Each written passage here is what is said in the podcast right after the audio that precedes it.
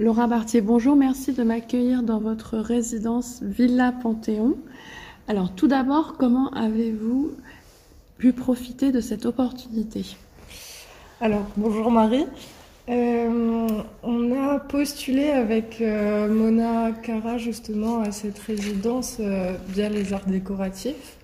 Et au début, c'était une résidence pour une personne. On s'est dit que finalement, vu l'espace et aussi notre pratique qui se rejoignait assez instinctivement, on, a pris la, en tout cas le parti de de postuler toutes les deux. Et voilà c'est comme ça qu'on s'est retrouvés et ça a marché.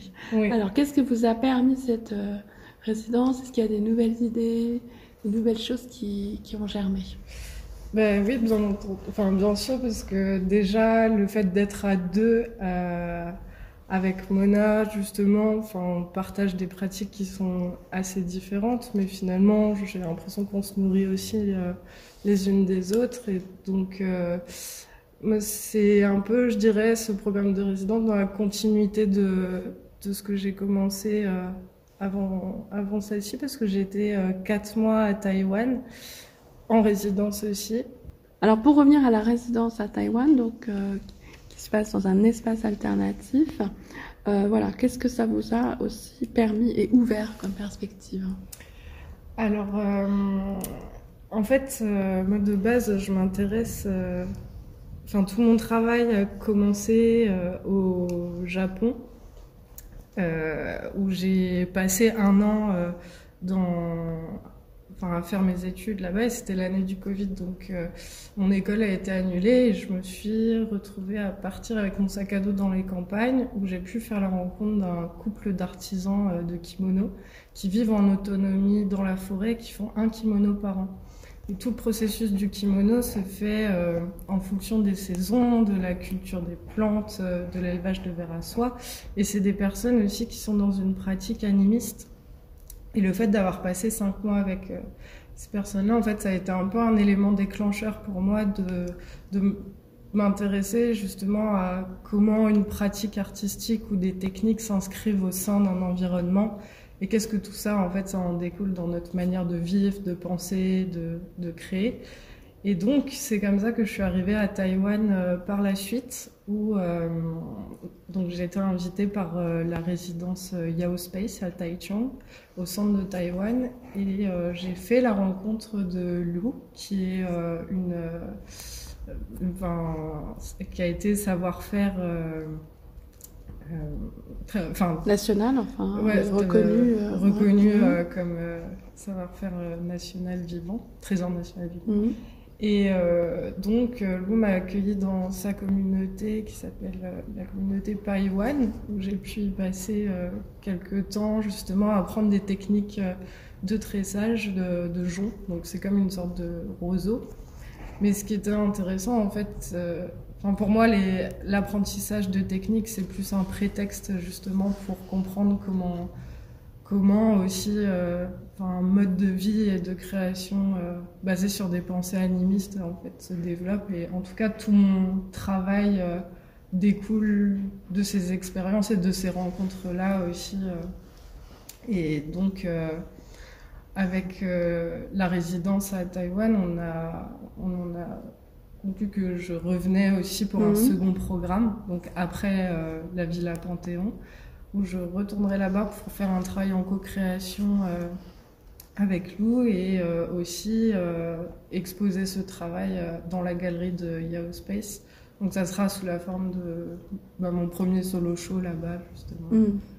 Ouais. Alors, vous avez été retenu pour 100% l'expo oui. avec aussi Mona. Qu'est-ce que ça vous a apporté? Mais beaucoup de choses. C'était bah, énormément de rencontres en fait et de visibilité aussi. Euh, enfin, je pense que c'était une super occasion de, de montrer euh, son travail et de, en tout cas de l'élargir à un public euh, mm. aussi bien du monde professionnel de l'art que aussi des amateurs ou des personnes qui viennent. C'est vrai que j'ai eu beaucoup de retours euh, hyper touchants et qui motivent aussi pour la suite. Mmh. Et alors, vous rencontrez Mona donc à l'ENSAD. Euh, vous vous spécialisez sur euh, textile en fait. Euh, voilà, pourquoi, euh, pourquoi ce choix Comment c'est venu? Alors peut-être déjà avant l'ENSAD, moi j'ai passé trois ans aux Beaux-Arts de Nancy où j'étais plus dans une pratique du dessin, de la sculpture, performance aussi, installation. Et hum, en fait, je suis arrivée aux arts déco parce que j'avais vraiment envie de me spécialiser dans une technique. Donc, euh, moi, j'ai toujours aimé les choses euh, très lentes et très répétitives, même dans mes dessins. Donc, le, tissage, finalement, c'était aussi euh, un bon équilibre à trouver. Et, hum, et donc, bah, c'est venu. En fait, j'ai essayé de mélanger les deux, d'apprendre des techniques de tressage, aussi de tissage, tressage, peinture, euh, et aussi de les mêler à quelque chose de plus culturel. Euh, enfin voilà, d'essayer de, mm.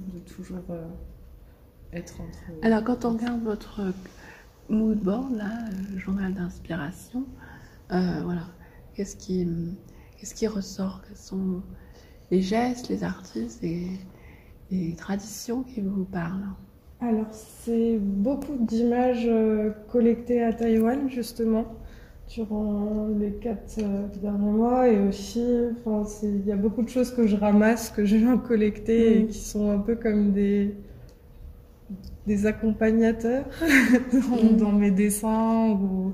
voilà, j'aime bien travailler avec plein de petits objets autour de moi. Euh, qui, m'inspire aussi pour mes dessins. Ou... Voilà, enfin, en tout cas, Comme une matériothèque, en fait. C'est ça, quelque sorte, euh, qui vous accompagne. Oui. vous avez travaillé à partir de la chlorophylle et de l'encre sur les plantes. Est-ce que vous pouvez décrire ce processus? Donc, euh, j'ai utilisé des plantes euh, fraîches que je suis venue ancrer avec une encre un peu similaire à l'encre d'imprimante de, machine. Et euh, ensuite, ces plantes, je les ai transférées par la chaleur sur, sur un textile euh, dans une presse à 200 degrés. Et la chlorophylle de la plante s'est imprimée avec la chlorophylle, euh, l'encre artificielle, pardon. Et l'encre artificielle est restée euh, imprimée, sauf que la chlorophylle a disparu. Et c'est ça qui donne aussi un aspect un peu fantomatique aux, plantes et qui m'intéresse aussi entre cette notion de, de disparition et d'empreinte. Euh, un peu comme ferait un cyanotype en matière d'image, en fait. C'est ça.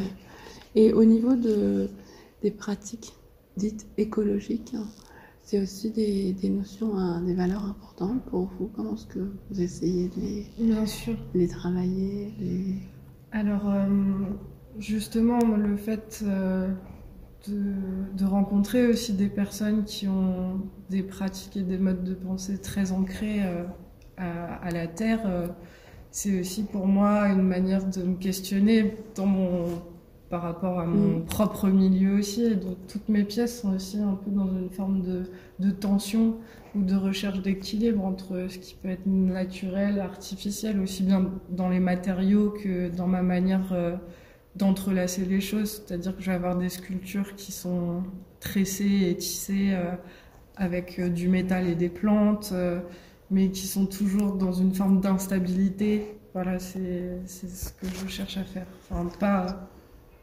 une sorte de dualité. voilà, c'est ça. Euh, mm. En tout cas, poser ces questions, euh, plus poser des questions que répondre à une demande écologique. Euh, mm, mm. Le vivre, en fait. Voilà, c'est ça. Très bien, bah, merci beaucoup.